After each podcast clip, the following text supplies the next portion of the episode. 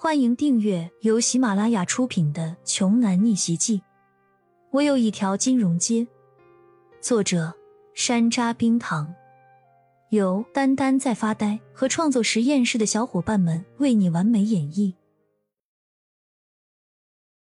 第九十八章，骄阳的确是每块原石都参与叫价了，一是为了抬高胡家竞拍的成本，二是为了掩人耳目。他特意买了几块一文不值的废石，要不然的话，如果在结石的时候发现他购得的所有石头每块都有翡翠，那岂不是会惹来众人的怀疑吗？一旦私下交易标号信息的事情被曝光了，那以后这个行业还怎么进行下去呢？换句话说，每个行业都有不能打破的潜规则，倘若有些规矩被颠覆了，那恐怕有些行业也就不复存在了。快看，开始了，开始了！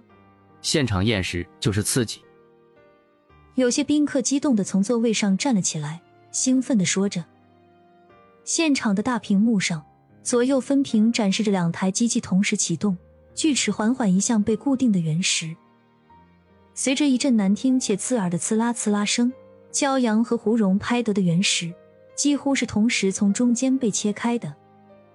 解释师傅用清水冲洗掉了两块石头上面的石墨，叹息的摇了摇头。众人都伸长了脖子，目光死死的盯着大屏幕，个个都怕错过其中的任何一个细节。这个时候，竞拍活动的大厅里顿时响起了一阵唏嘘惋惜的声音。只见屏幕上两家的石头被切开后，双方的切割面上什么都没有，全是白花花的一片。简直是太可惜了，两块原石都废了。谁说不是呢？几百万就这么打水漂了？旗袍美女主持人再次问向两位相互豪赌的大买家：“胡先生，还有那位神秘的先生，请问你们二位还要继续验尸吗？”继续。胡蓉毫不在意，不出翡翠的情况常有，就算是手拿标号，也不会百分之百的必中啊。更何况。那个神秘人的第一块石头也没开出翡翠来。骄阳也很平淡的说道：“继续吧。”很快的，第二块石头被固定在机器上，锯齿再次飞速旋转起来。大厅中的很多人随着锯齿的切入而紧张起来，就好像被切的原石是他们的一样。出力了，出力了！突然有人指着屏幕大喊了起来，所有人都瞪大双眼。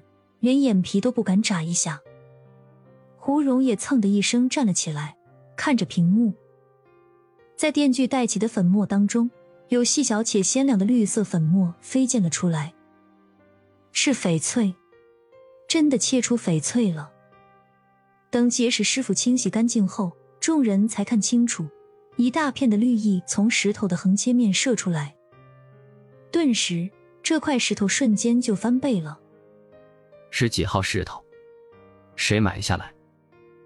有人情不自禁的问道。屏幕镜头一转，亮出了这块石头的编号是八号原石，是由神秘先生买下的。而另一块石头这个时候也切好了，等拿出来一看，不禁令人大跌眼镜，还是一块废石。胡家又赔了。恭喜了，神秘的买家。不过这才赔了六百万而已。我们走着瞧。虽然胡蓉嘴上这么说，但心里可不是这样想的。连着开出两块废石，胡蓉怎么看能不着急？最重要的是，少一块石头就会少一些原材料，而他一上午签下的那些海量订单，如果没法兑现，到时候违约赔款就不是几千万能了结的了。这个时候，只听旗袍美女主持人说道：“恭喜神秘买主！”开出绿翡翠，请问两位先生是否还要继续验尸呢？废什么话！切，都给我切了！我告诉你们，最后一定是我们胡家赢。